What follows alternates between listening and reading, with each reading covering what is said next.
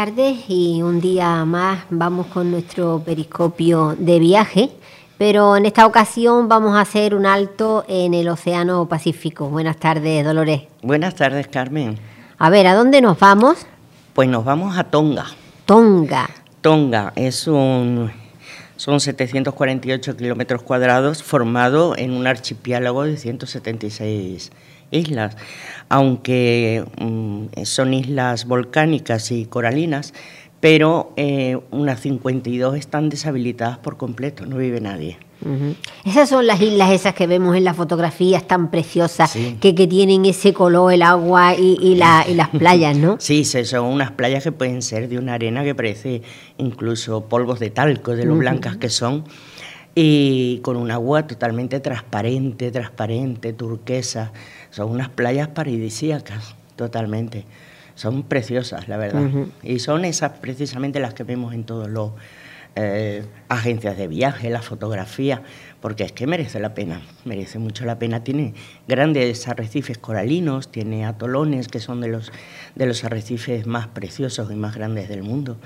Eh, cosas muy bonitas. Además, esos arrecifes te traerán a ti unos bonitos recuerdos, ¿no? Sí, porque además el, clima allí es un clima un tanto tropical y, se parece mucho, claro, se parece mucho tanto en las playas como los corales, los arrecifes, eh, todo lo que es el entorno, el entorno del ecosistema es muy similar. Estamos hablando de Isla Margarita, que es donde ha pasado mucho tiempo Dolores, ¿eh? y además allí estudiando el mar, pues la verdad que, que, le trae buenos recuerdos. Sí, la verdad es que sí, me lo he pasado genial viendo fotos, me lo he pasado muy bien, y mirando sobre la flora, la fauna de, de la isla de Tonga que bueno pues tiene su capital eh, su capital en la isla de Tongatapu eh, ya empezamos, con, los nombres, con los nombrecitos. Ya empezamos con los nombres.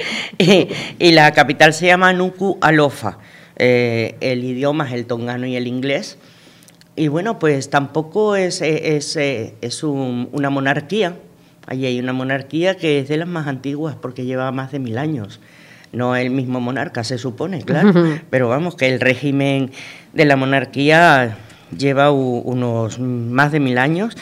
Eh, la moneda es el panga, que no sé cómo se pronuncia, pero bueno. Y la mayoría, eh, las religiones, eh, un sesenta y tantos por ciento de protestantes y un 15,6 o así por ciento de católicos. Y no es de las islas que están más eh, europeizadas, ni guardan mucho sus, eh, su cultura, guardan mucho sus tradiciones, aunque sí le han llegado cosas nuevas, por supuesto, con la gente que, ha ido de, Europa y de otros, eh, de otros continentes, pero ellos siguen respetando bastante bastante sus tradiciones.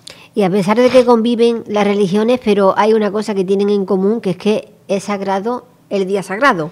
Sí, sí, eso, eso es, inamovible. Exactamente. Eh, o sea que las religiones se tienen que, adaptar, ¿no? Sí, sí, pero yo creo que ahí es donde viene la base de una buena convivencia, en que todos nos, nos adaptemos y respetemos al, al que tenemos enfrente, aunque no piense como nosotros o no crea lo mismo que nosotros, pero si respetamos y, y lo compartimos, digamos. Yo, yo mm, acepto cosas tuyas, tú aceptas cosas mías, ahí pues se llevan todos bien pero hasta bajo régimen de multa en el caso mm. de que se trabajara un, un domingo. Bueno, me imagino que habrá que habrá cosas esenciales que hay que trabajar, pero ni se abre en comercio ni nada. Exactamente, pero vamos a poner un médico, tiene que haber algún médico de guardia, farmacias de guardia, pero eso son cosas un tanto especiales en que tienen pues la, la, eh, la autorización para hacerlo, pero si no, el, el, un día que no se trabaja. Yo conozco mucha gente que vive en España y ellos no son el domingo, son los sábados.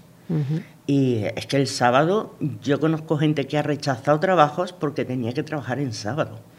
Y no ni se pone lavadoras en casa, ni se cocina. Nada. Lo que es nada. Pues mira. Mira, en cierto modo hasta nos vendría bien. Hasta nos vendría bien tener un día así de descanso. De vez en cuando nos vendría muy bien.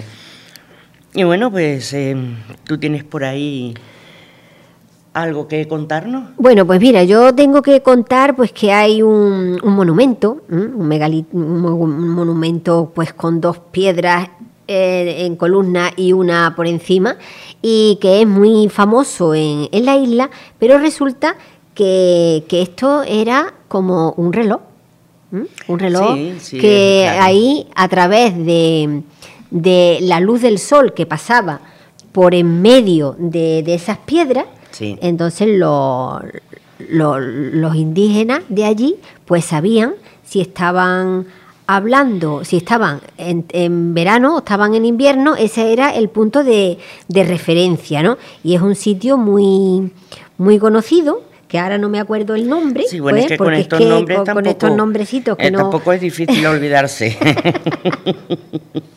bueno, em, sabemos que estamos en una zona con una alta afluencia de ciclones, sobre todo entre los meses de noviembre y abril.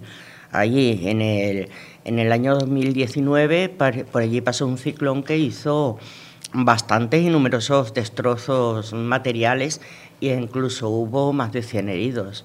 Es una zona muy, muy, muy ciclónica. Bueno, pues para protegerse precisamente de estos ciclones, parece ser que, los primeros fundadores de, la isla pues hicieron este, este monumento. Amagui se llama. Amagui. Amagui, ¿eh? Pues son dos piedras y un dintel.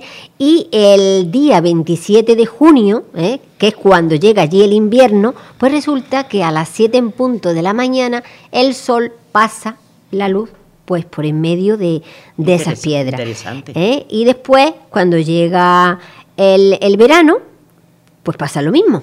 Y claro, pues eso es un, un, modo que ellos tenían como para saber si eh, estaban ya en una época o en otro y para protegerse también pues de esos de, los ciclones, de esos ciclones que, que, hay en la isla.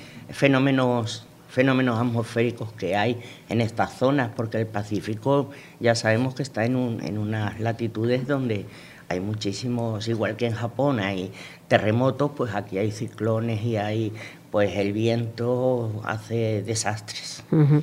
Y bueno, tú has dicho que es una de las monarquías más antiguas del mundo y es que resulta que parece, bueno, según la leyenda, el, el rey, el primer rey que hubo allí, pues se llamó Tuitonga y era hijo del el semidios Maui. Eh, cada uno, pues como ves, tiene sus su leyendas locales y bueno, a partir de, entonces pues no, no, ha dejado de ser monarquía porque es una isla de, la, de las pocas que hay que no ha sido colonizada. Sí, efectivamente. ¿Eh? Sino que está allí pues libre desde, desde todos los tiempos. Y bueno, yo he leído que hay que quitarse un poco, aunque hay que ir con cuidado, yo iría con cuidado, pero hay que quitarse un poco ese, ese prejuicio que se tiene al canibalismo y todo esto, porque dicen que la última persona, así lo pone, ¿no? que entró en una olla fue sobre el 1812, era un misionero que estaba por aquellas tierras y fue la última persona que, se le metió en una olla. Que se la querían comer allí, ¿no? ah, pues no sabía. Yo creía que eso nada más que pasaba en África. Pues no, mira por dónde. en estos indígenas también. Y, bueno, pues que hay que tener en cuenta que los indígenas eh, creen, en lo que hablabas que era hijo de un semidios, el primer rey. Ellos creen, tienen muchas leyendas, creen mucho en dioses, creen en muchísimas de estas cosas y tiene muchísimas leyendas, pero los indígenas de la zona donde vayas. Bueno, y otra, otra cosa que me ha llamado también mucho la atención, que es que, bueno, allí se convive con, la muerte, se convive de una manera natural, ¿no? Los, cementerios pues no tienen vallas ni nada, pero me, me llamó mucho la atención que hay tumbas que están rodeadas de cascos de cerveza de ah, botellines de cerveza y no sé el motivo. Bueno, pues se ven fotografías así, con todo por alrededor, con, los, con los botellines. a lo mejor es que al fallecido le gustaba mucho y mira, en vez de llevarle flores le llevan botellines, porque otra, otra razón no lo sé, porque en realidad allí lo que hay es una, una bebida, que es el cava, con K, K y V, cava, que la utilizan en grandes ceremonias y y en, en, en, boda, lo que son todo lo que sea una gran ceremonia. Y hoy en día ha quedado como una, una de las bebidas más tradicionales que se hace, en, principio es con la raíz de esta planta que se llama cava.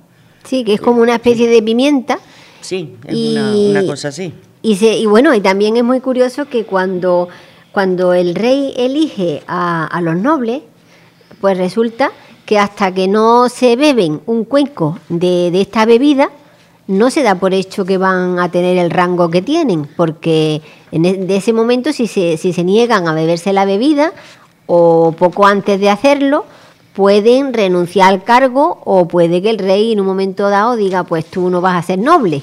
¿eh? Así que esa es la, bebida de para hacer los, ritos mágicos que, ellos tienen. Sí, tienen pues eso, muchas, muchas creencias de este tipo. Luego eh, también el ambiente, yo creo que, el ambiente de, clima, de vista, de todo, se presta mucho también a, este eh, tipo de, leyendas, de mitología. Eh, sin ir más lejos, aunque no salgamos unos minutos de Tonga, acuérdate de las leyendas que hay en el norte de España, en Asturias, y eso influye mucho el, el ambiente de bruma, de nieblas, de frío, de humedad, pues allí habrá otras que sean influenciadas también estén influidas por, por el ambiente semitropical, eh, hay mucho cocotero, hay mucho, y bueno, de ahí salen muchas cosas hechas con el coco. Sabemos que la santería mismamente tiene eh, un dios que hacen con las cáscaras del coco. El, que no hacen al Dios, vamos, la imagen, eh, a la que veneran y tal. Y bueno, yo creo que cada uno va, va cogiendo lo que tiene a mano. Los elementos que tiene a mano. Los elementos que tiene a mano y lo que, lo que más le llama a ellos la atención o, por cualquier cosa que les ha ocurrido, lo cogen como dioses. Mira, otro, ya que estábamos hablando de los cementerios, resulta que los murciélagos, los que nosotros llamamos zorros voladores, pues en realidad ellos cocinan los murciélagos con leche de coco, pero resulta que estos, los zorros voladores, que son un poco más grandes, mm. estos no, estos son propiedad del rey. Y entonces nadie puede cocinarlos nada más que el rey. Pero resulta que estos murciélagos pues están mucho por los cementerios. Digo, bueno, para, parecen pequeños Dráculas, ¿no? pues sí, allí también le, le llaman, hay una especie que no es el zorro volador, pero es un murciélago gigante que dicen que allí todo es exuberante, incluso los árboles llegan a doblarse por el peso que tienen de la fruta y de los murciélagos gigantes que luego sirven de aperitivo. Anda. Porque los toman como aperitivo. Entonces sí, sí, pero llegan a doblar el, tronco de un árbol. No veas cuánto pesa. A causa del, del peso. No había. Y nosotros que creíamos que, todos los murciélagos y todos los condes Dráculas estaban en Rumanía pues y resulta que no, que, en Tonga también.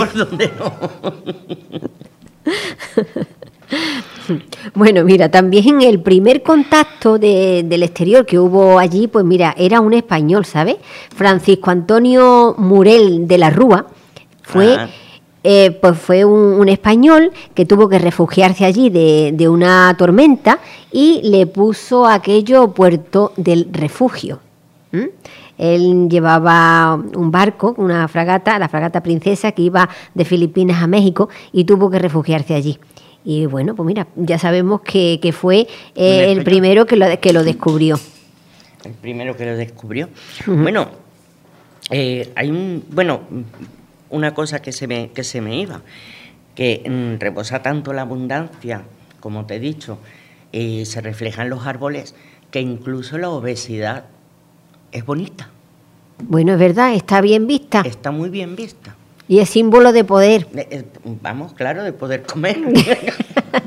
bueno, las comidas que se hacen para cuando es el cumpleaños del rey, pues se hacen unas comidas, vamos, de muchísima abundancia y, se le hace muchísimo regalo al rey, así que allí todo se hace a, lo grande. A lo grande, sí, sí, parece, parece más caribeño que otra cosa, o sea que hasta, hasta en eso eh, se parece la cuestión tropical.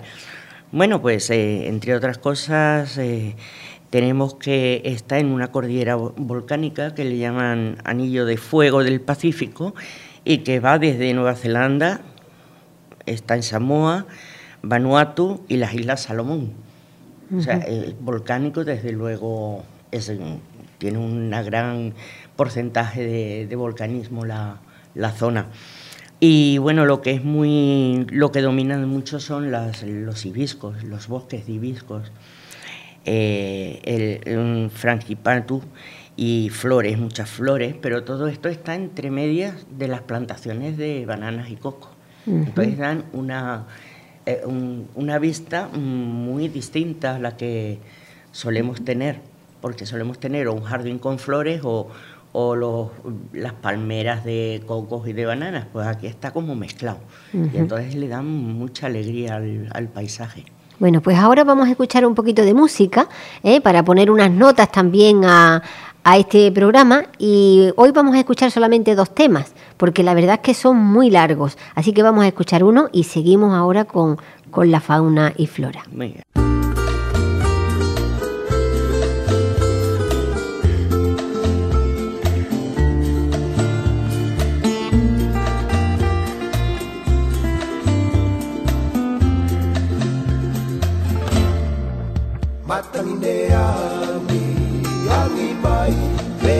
saúde o teu.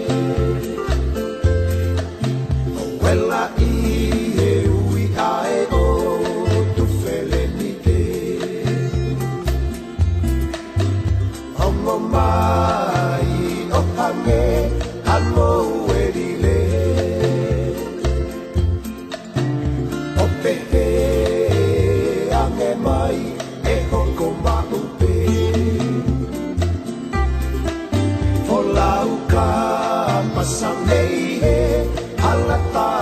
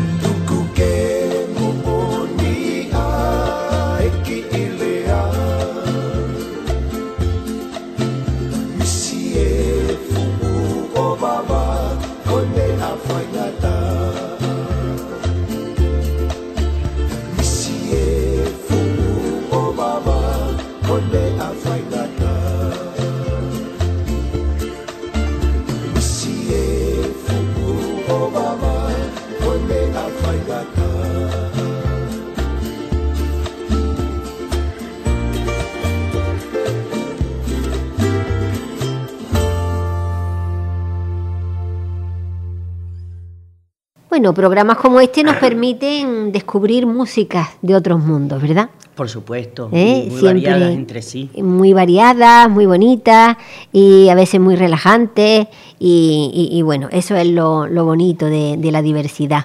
Eh, estábamos Pues ahí con, con los árboles. Con los árboles, bueno, la, la, mm, la flora es pues eh, mucho colorido, como te he dicho.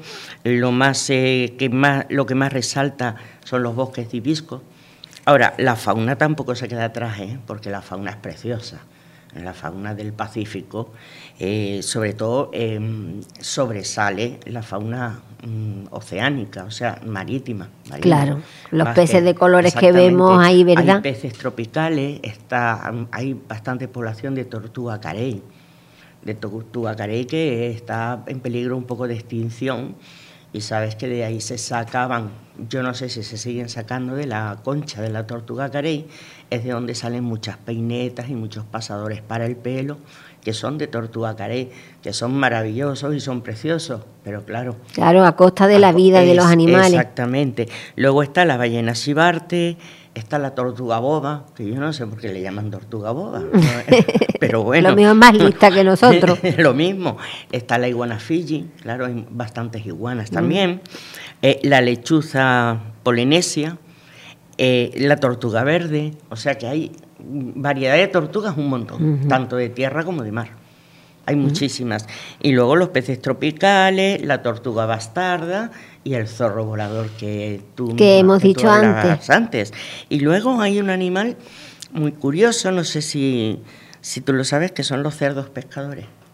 Ah, no, no lo sé. Lo- los cerdos pescadores eh, es una gran atracción turística, no solo para verlos, sino porque pues también se alimentan de los cerdos pescadores. Y, y esto viene desde que en 1770 el capitán James Cook llegó allí y llegó en, en- en las Islas Tonga, él desembarcó y él llevaba animales, una especie de mini barca de Noé, pero entre otros eran algunos cerdos y estos cerdos se multiplicaron y se extendieron por, por toda la zona.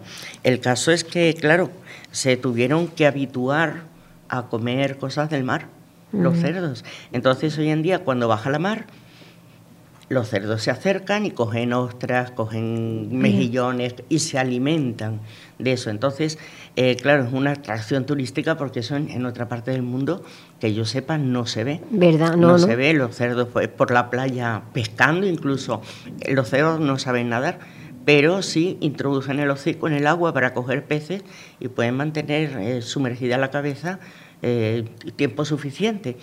Pero es que luego, claro, el cerdo tiene, la carne es totalmente mm, distinta de sabor. Es más salada de lo habitual y tiene un sabor mm, más fuerte, eh, pues por la alimentación. Por la alimentación diferente. Sí, sí, pero es curioso porque hay gente que, que va mm, con la idea de ya de ver a los cerdos, a los cerdos pescadores. Pescadores, mira, pues no lo sabía. Oye, mira, ten en cuenta que aquí en España, pues lo- los cerdos que se alimentan de, de bellota tienen un jamón diferente a los que se alimentan con pienso y a los que se alimentan con otro, otro tipo. Mm. No es lo mismo un cerdo de, con pienso de, de fabricación de, de una gran fábrica al cerdo que come comida de casa, como se dice, restos de comida, las mondas de las patatas, todo esto, como el ibérico que se alimenta de bellota. Son sabores totalmente, totalmente distintos. distintos. Y bueno, pues en cuanto a la, a la alimentación, a mí una cosa que me ha llamado la, la atención es el otai, que es una bebida refrescante, que claro, cuando hace calor, pues viene muy bien. Y es a base de sandía. Ajá, Es sí, eso también le vi, ¿verdad? Con ligeras notas de, de coco y piña. Mira, eso cuando yo... estar buenísimo. Eso tiene que estar bueno, ¿eh? Eso tiene que estar bueno. Mira, y ni te emborracha ni nada. Nada. La verdad, nada. refrescante para el verano y Es- fresquito, es- incluso si hasta que si se congela, yo ya me lo he O imaginado, como ¿no? un tipo helado granizado, un granizado de otay. Este verano lo vamos a hacer, mira, aunque sea Lo por la- a hacer, a por la veces- curiosidad de ver cómo sabe. Es que a veces no se le, no se le ocurre a uno de hacer estas mezclas. Mm. Mira, hablando del Capitán Cook, eh, sabes que vino a investigar en la isla y, y la llamó la isla de los amigos. Pero No lo lo, que, sabía. lo que él no sabía es que cuando él llegó allí con la investigación, los lugareños querían hasta asesinarlo. ¿Por qué? Pues no, no Pues sé, no lo- no sé los motivos, pero él le puso sin saberlo la isla de, Bueno, de es los que en, amigos. en aquella época, imagínate, en aquella época que te llegue un, un europeo en una barca con animales eh, eh, totalmente distintos y, y allí la mayoría indígena, pues lo que me extraña es que no le metieran en la olla, pero porque tendría que ser pues em, quizás por miedo. Por miedo, por- por no sé. precaución. Oye, y otra cosa también que, que me llamó la atención es de la pulpa del coco, ¿m? cómo, lo, cómo van haciendo, lo van estrujando, estrujando y sacan un, de, la, de la corteza, no, de la, de la corteza, no del coco, de la tapa. De la tapa, tapa. Sí. Es un, una- un árbol, un arbusto, y ahora le quitan la- lo que es la corteza marrón y después, pegado a esa corteza marrón, hay otra blanca y, y esas láminas empiezan a, a machacarlas con una maza y a partir de tanto machacar y tanto prensar sacan fibra de tejido. Sí. ¿Mm? Sí, con el coco también se hace en muchos lugares eso porque ahí el coco, cuando el coco está tierno, pues nosotros compramos un, eh, un trocitos de coco y es coco duro, pero el coco también está tierno antes, ¿no? Y tiene ese tipo de, de carne mm, fina y elástica. Sí, eso es copra, es que me he equivocado Sí, yo con los copra. nombrecitos. Esa, Sí. la pulpa del coco seca es la copra, Es de la ahí se copra. saca la copra. Y de ahí también pueden sacar fibras para muchas cosas. Ujú. Pues con esa fibra de, de- de esa, de esa tapa, ¿eh? pues a- por lo visto hacen vestidos muy especiales, hacen alfombras y cuando es el cumpleaños del rey, pues le llevan... El, Vaya con el rey, El ¿eh? rey, no veas, no veas, no veas cuántos regalos. Y le llevan pues alfombras y, y, y mucho, muchas cosas hechas con, con esa fibra. Fíjate. Y para nosotros que creíamos que nada más que estaba aquí el algodón y el poliéster y la lana y se acabó, ¿no? Y se acabó, sí, sí. Bueno, pues eh, antiguamente el, el alimento básico eran los productos que tienen, eh, tenían allí agrícolas, como era el llame. Yo conozco el ñame, pero es que yo aquí no sé a qué equivaldría el ñame. Es un, yo lo conozco de, de- de Venezuela, vamos. La batata, el plátano y el coco, eso era lo que mm, básicamente tenían de la agricultura y el resto era la comida del mar, de peces, mariscos, eh, moluscos. Hay moluscos incluso que los comen crudos. ¿eh? Y los peces los cocían o los, siguen cociendo en unas hojas especiales en hornos subterráneos. Son hornos que estaban bajo tierra. Y ahí cuecen los peces. Y esa era su alimentación, digamos, básica. Lo que pasa que luego, pues, eh, se han ido incluyendo productos que, que llevan de, de Europa, como es la cebolla, la zanahoria, el tomate, el limón, la yuca, que también, la yuca también tiene mucha fibra, es mm, riquísima. Y bueno, se destaca, por supuesto, la sandía. La sandía está destacada tanto en comida como hemos visto antes la, en la bebida. Mira, otra cosa también muy curiosa es que mm, eh, la manera de, hablar tienen diferentes palabras para designar la, la misma cosa, pero es diferente si se refiere al rey, si se refiere a los nobles o si se refiere a los comunes. Mira, por ejemplo, la muerte, ¿no? Para nosotros la muerte es muerte y es muerte para todas la- las clases sociales, se le denomina muerte. Sí. Sin embargo, mira, allí si él es el rey, el que va a decir esa palabra diría jala. Jala. La muerte para el rey sería jala. Para los, noble- para los nobles sería pequia. Y para los comunes sería mate. Y yo aquí me reía porque mate, digo, no, para los comunes un jaque mate. eh, el- el com- el- los comunes mate. Venga, te mato y, Y el mate. está. Y ala. Oye, oye, qué Oye, pero mira, hay un- pero muchas palabras, tanto para la belleza como para cualquier cosa, depende a quién se le aplique, pues tiene un diferente Claro, forma eh, de decirla. Es que, es que ahí también estará la, la diferenciación de clases. También, digo yo, porque Sí, si pero no, ¿qué bueno. objeto tiene? Más que si te refieres a alguien por encima o por debajo, ¿no? No es lo mismo, fulanito se muere, em, mate, que decir lo que dice. el rey, ¿no? Exactamente, no es lo mismo que, que Carmen mate que el rey jala. bueno, hay que ver ¿eh? las curiosidades que vemos nosotros desde el periscopio. Sí. ¿eh? Porque tenemos muchas. la oportunidad de salir al periscopio, esta oportunidad que nos brinda la voz del Resident en Sabinilla y a partir de aquí pues nosotros vamos haciendo un viaje cada semana por el mundo. Y, y a- y además nos reímos. Y nos reímos divertimos. y, y no- y nos divertimos. Solo bueno, nos ya falta la cámara de fotos. Estamos casi, casi terminando. Y bueno, la música. La música, pues mira, eh, hay muchos coros ¿eh? que resultantes pues de mestizaje entre los cantos polinesios y los, los himnos de protesta, otros traídos por los ingleses, por los misioneros, o sea que tienen una música de, una, una mezcla de, de música. Y, y- y bueno, ahí está lo bonito, ¿no? Sí, de, de todos esos to- todos esos cambios y todos esos que esos cambios y esas esos retales que cogemos de, de otros países pues hacen una música propia Pues sí, y, cada una con su distintivo, eh, digamos, como si fuera una denominación de origen, ¿no? Porque tiene su distintivo bien sea en el ritmo o en agudos y graves o en los mismos instrumentos que tocan. Mira, el facanán es un baile también realizado por hombres y mujeres y se acompañan pues de canciones reci- recitativas y, y de coro polifónicos. Ya. Entonces, pues, mira, nosotros recitamos poesía sin, sin gracia ninguna y ellos pues con esa con, con esos coros pues la hacen más bella. Pues sí, pues sí, más rítmica. Ahí está.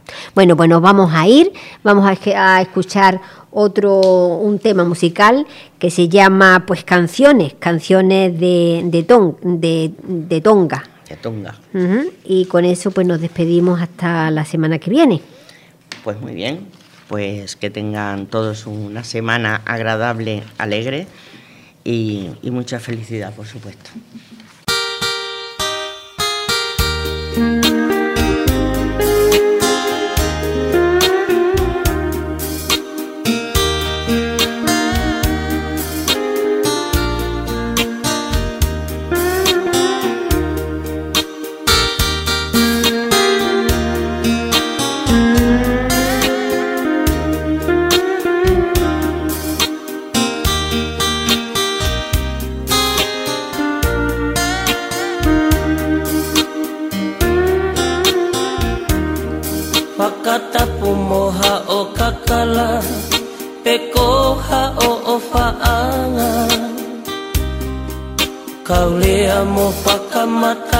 Isi i o pani pai toko taha. Au hia ai ki i wakani paka amu pe ke ke o mai. Hoki i mali mali mai ka e i pope ke umate ai.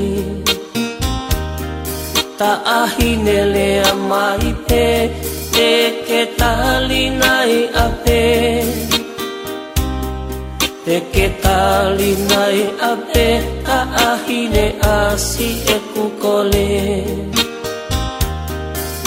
Pe iha pahinga tai mi pe te ke lohi mai ai.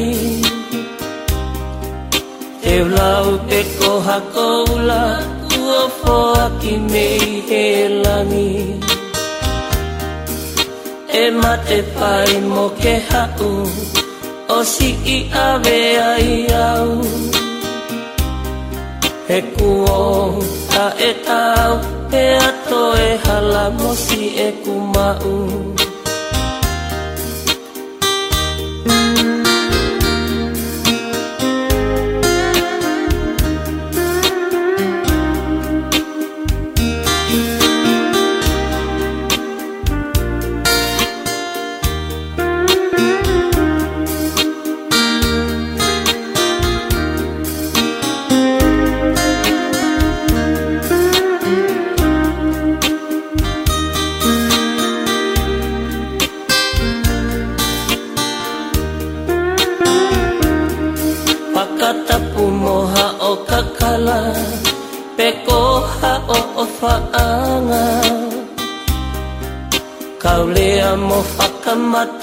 isi i o pani pai toko taha